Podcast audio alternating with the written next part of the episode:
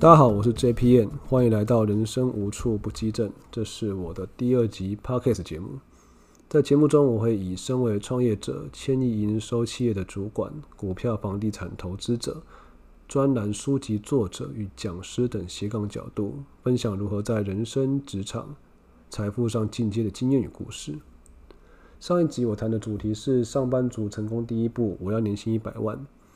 那一般来说，在谈这一集的新的主题之前，会来 recap 一下上一集的听众给他的回馈。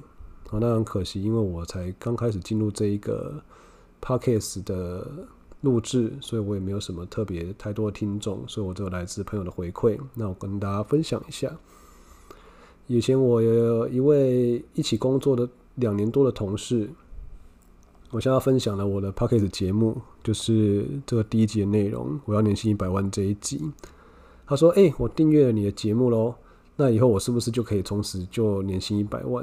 哦，那我刚想说，当然不是，哦，因为你有一些事情你还没有做到。哦，那可能想说啊，我是不是跟他讲一些启发啦，或者是一些指引啊，让他可以年薪一百万？就跟他讲说，你还没有买我的开运水晶，哦。那那他都听了的大笑。其实这件事情，我觉得，呃、我觉得有有点好玩，但是也是跟大家聊一聊了。其实，不管你是听节目也好，看书也好，你总是得要有一些 action，有些实际的行动，参考你所听到的一些方法，然后做一些行动。哈，举例来讲，我朋友有些朋友他比较经验法则，他会说看书是没有用的。那我就回他说，那。你喜欢打篮球哦？如果你看了一本书叫《跟 Michael Jordan 一样打好篮球》，那你看完这本书之后，你觉得你会像 Michael Jordan 一样打打好篮球了吗？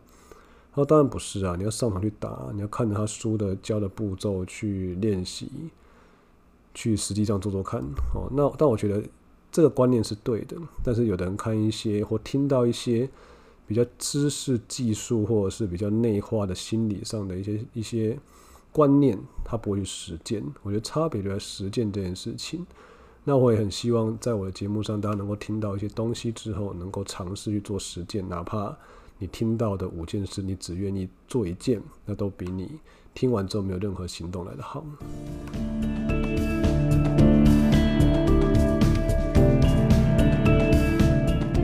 好，那进入今天的主题，第二集要聊的是成为老板的红人，so easy，只要做好三要三不要。这几集主要聊的是做好口头报告这件事情，我不聊上台报告，也不聊怎样做好简报哦，就是像什么 Microsoft 或什么 IBM、Google 教你做好简报这一类的，不是，是发生在我们日常生活上，不管各行各业都会有一定频率的口头报告。先分享我身边的一个小故事，是过去几年的一个经验。呃，有一位主管，我姑且叫他大王，因为他脾气稍微凶一点。然后那另外一位比较憨厚的、比较斯文的，我叫他小刘。然后有一天，主管很大声的训斥小刘说：“我觉得你很不尊重我，你事情都没有回报进度，你没空跟我讲，你至少可以回 email 吧。”然后那小刘就很面色凝重。那时候看着他双手像军人一样稍息背在后面，那其实他嘴巴有点颤抖，我看得出来，但始终都不讲一句话，他也没想要辩解。那这对话结束之后，那个主管大王就气冲冲的走向我，他问我说：“哎、你有没有什么事陪我去买个买杯咖啡？”好，人家心情不好，不管是骂人的那一个跟被骂那个，通常都会心情不好。那当然，基于好朋友的立场，我当然会去陪他诉诉苦，听他诉诉苦啊。那他拿了一杯咖啡，喝下一口之后，就告诉我说：“小刘真的很夸张。我 email 一列出一条一条的事情，请他回报进度。我这样子耳提面命，我作为他的主管，耳提面命到这样，我还不够吗？”我就好奇问他说：“那小刘有辩解或是解释吗？”然后大王就告诉我说：“他说他事情很忙啊。那这个公司里面谁不忙吗？大家都很闲，只有你忙吗？哦，那。”也很巧哦，那听完一方的角度之后，很巧，过几天我在搭电梯的时候遇到小刘哦，那当然我们也聊聊，其实我了解他的状况，但是关心他的处境。他说：“阿大王今天发了一封信问我 A 专案怎么样，隔天发了另外一封信问我 B 专案怎么样。然后快要周末前一次问我所有的专案怎么样，那我我到底该怎么回？那从这故事可以发现一件事哦，其实两个人都是受害者啊，不管是大王或小刘，他们两个都是受害者。一个是觉得自己很无辜被骂，哦，一个是觉得说你为什么不好的回报，你害我事情无法进展下去。大家可以不妨去套用这一个真理，我觉得这是我我发现的一个真理。不管你是骂人的人或被骂的人，不管你是霸凌人的人还是被霸凌的人，啊，不管你是催人家进度还是被催进度的人，你无数多的例子，只要一个是攻方，一个是受方，你会发现，不管是攻方还是受方，没有人是加害者，每个人都认为自己是受害者，真有意思哦！你下次听听你的同事或朋友在讲一件事情的时候，你可以抽离看看，那找个机会再问问另外一个反方的说法。你会发现两个人都说自己是受害者，这是为什么？主要其实就在发生在沟通这件事情的问题上。那回到小刘跟大王的故事，其实不管是谁对谁错，这样子其实已经造成了一个资源上的耗损。好，那如果小刘做好口头报告，那也许这件事情可以更加的圆满。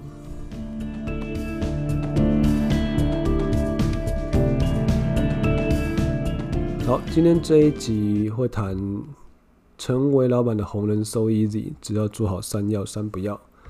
我会以主管老板的角度与身为下属的角度来讨论口头报告这件事情。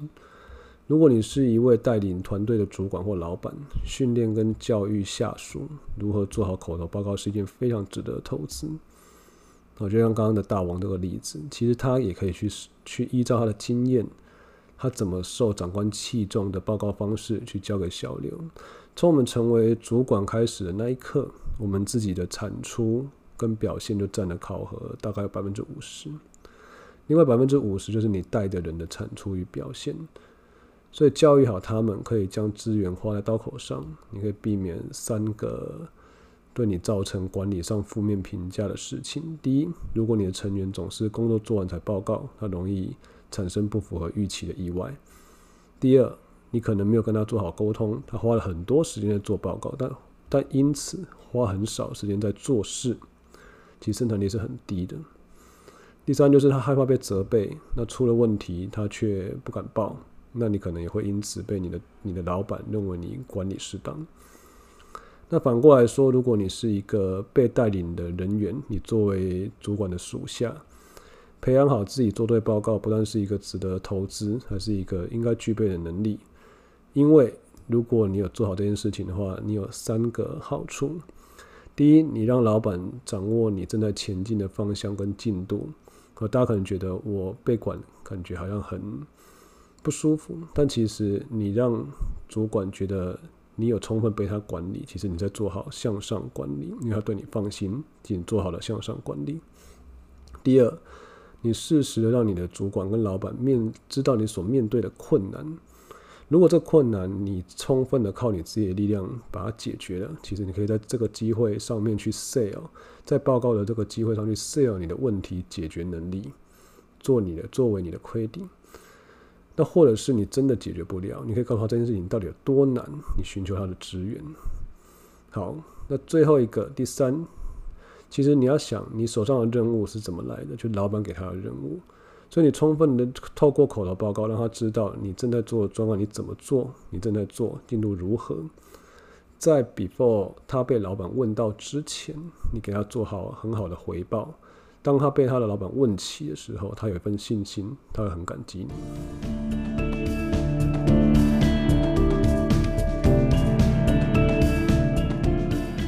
工作十年来，我跟过 EQ 很好的主管，也跟过他忙着骂我比他做事还要重要的比较 EQ 比较低的主管。但不管是哪一种主管哈，他都很在意回报这件事情。回报这件事情其实是部署跟长官建立信任感的药物。那这件事情讲起来不夸张。以日本企业来讲，它有比较完整的一个行为理论，叫做报相连。报相连就是报告、相谈、联系。湘潭比较是日本式的中文哦，湘潭就是讨论的意思。那其实它报相连这件事情，重点不在于理论与技术，报相连的关键是你有没有站在主管的角度去满足主管的心理需求。以前我待在一家公司，曾经有位主管他教我，他说你要把你的老板、你的上司当做另一半，去提前思考他的需求，关心他的心理需求。这件事情我到现在都还很受用，这件事情是非常重要的。其实我以前不能理解，其实工作都忙不完了，你还忙忙各种报告，到底什么时候能才能够工作？特别是像我这样子从自己开公司出身的人，你自己做决定就好，赶快做。赶快去行动就好。为什么还要报告？你有做进这些大公司体系之后，你会发现你要做周报、月报、季报、半年报、年报哦，这些大大小小的报告。那有一天我自己被雷打掉，打打到哈，就是说我自己从另外一个角度去想，身为一个主管或老板，其实你会希望你的主管、你的属下做好报告这件事情。最后领会到，其实报告也是你工作的一部分。哦，大家可以想，其实你报告的时间，在你整个工作可能也许百分之二十，那这百分之二十，就有点像是歌手上舞台唱歌一样，他会从你你的这百分之二十在舞台上的表演，去决定你的所有的表现，这很残酷，但是这很真实，因为你其实一般我们不会去关心一个歌手他在台下为了这五分钟的表演练习了多少次，好摔断摔痛了多少次的腿。然后练唱了多少次高音练不过去，哦，你只看他的这五分钟表现的好不好。那对于上班族来讲或工作者来讲，报告就是你上台表演的那个 moment。你报的不好，其实没有人 care 你到底花了多少时间做这些专案，哦。所以其实如果你能够先把这个观念打通，就是报告是你工作的一部分，这个观念先打通，你在心理上你认同这件事情，你所表现出来的，你就会让人家。感觉你是真心的想要回报，做做好回报跟报告这件事情，而不会是一个阳奉阴违。感觉你表面上好像在做，但其实你心里不情愿。其实这个、这个人大家都看得出来。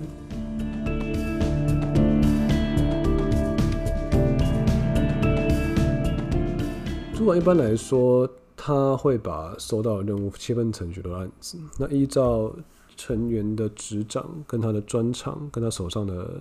专案状况进行派工。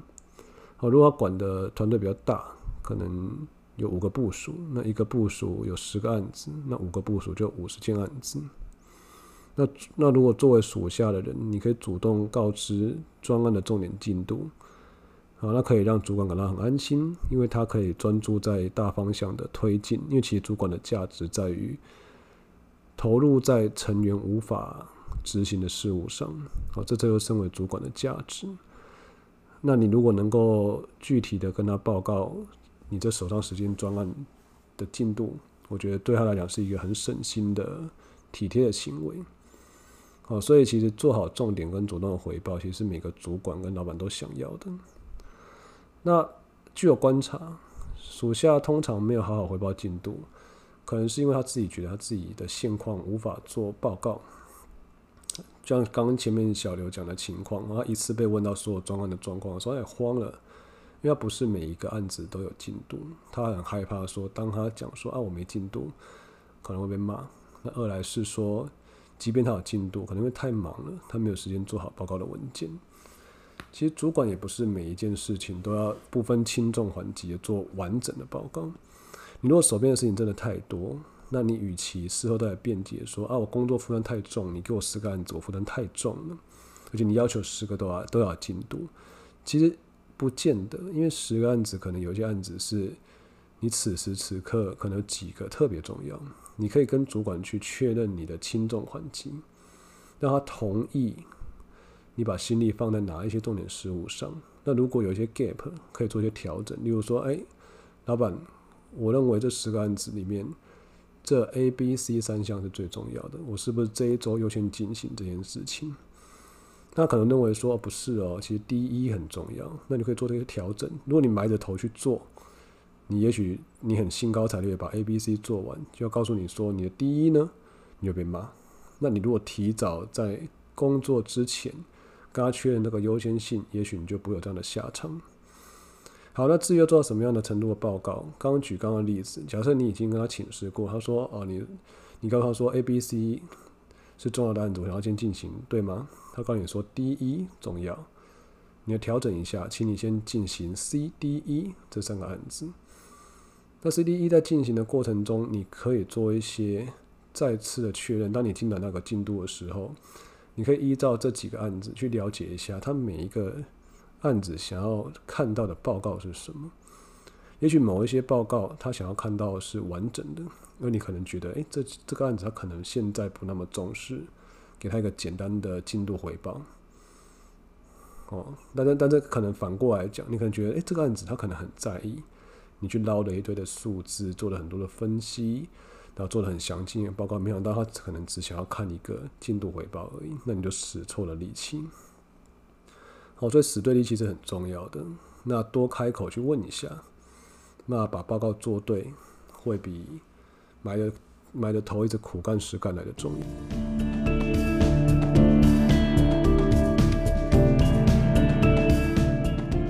好，前面讲了很多啊，不知道听众有 catch 到 catch 到多少？没关系，其实我帮大家都汇整好了。我回到前面谈的主题，成为老板的红人 so easy，只要做好三要三不要啊。首先是三要。第一，你要有报告是工作一部分的心态。记住，你是一个歌手，报告就是你上台表演的 moment，不论是口头报告还是上台简报。第二，主动回报啊，你预想哪一个专案可能是主管、老板最在意的，在他想起来问你之前，先做报告。第三，你要做好老板手上的那个风筝啊，风筝的意思就是你有自由的飞，但是你。始终都在那个人的手上，从主管、老板的心里去做设想，那他们就会对你放心。好，放心是很重要的心理感受。三个不要哦，第一个不要是你不要补报告，也不要无一缺漏的样样报告。这样会显得你很啰嗦，你没有重点。因为因为以刚刚的例子来讲，假设五个部属，每个人有十个案子。就你十个案子从第一个报到最后哦，那其实这不是一个高明的报告方式。第二个，你不要把事情都做完了才想要报告。就刚刚举的例子，你心里以为主管在意的是 A、B、C，你也没有问他，你就埋着头把 A、B、C 干完了，就干完就告诉主管说 A、B、C 我干完了，我怎么干的，就是这样子。好，做完了，啊，这不叫报告，这叫知会。啊，他会告诉你说，那我的第一呢？你第一什么时候做？就你的 A、B、C 做完的喜悦感完全没有。第三，你不要急着动手，哦，在报告之前不要急着动手，先确认提出报告的范围跟要求。能口头报告的事，就不要做个简报。你真的要做到简报，也要确认一下他心里想要看到的范围跟资料大概是什么。好，那如果你是主管或老板，你可以从我上面讲的这三要三不要做做检视，去 review 你的 member。也许在听完这集 podcast 之后，你可能得到一些 sign。哦，其实我很相信 sign 这件事情，因为你可能在某个场合看到一本书，看到一段话，听到一个人讲个都什么东西，解决了你心里一直在思考的烦恼。啊，原来这个 member 总让我觉得说不上来的问题，原来是没有做到。三要中的哪一要，或是做三不要中的哪一要的关系，嗯，这就是 sign。那当你百思不得其解，啊不，他所不经意天外飞来一笔的启示，那可能会帮助你。好，希望今天的节目有给各位满满的 sign。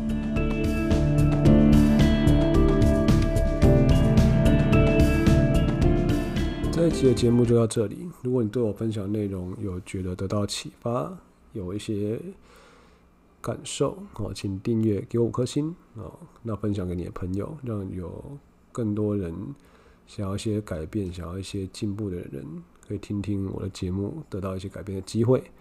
那同时，你也可以激励我在忙碌工作中持续找时间制作节目。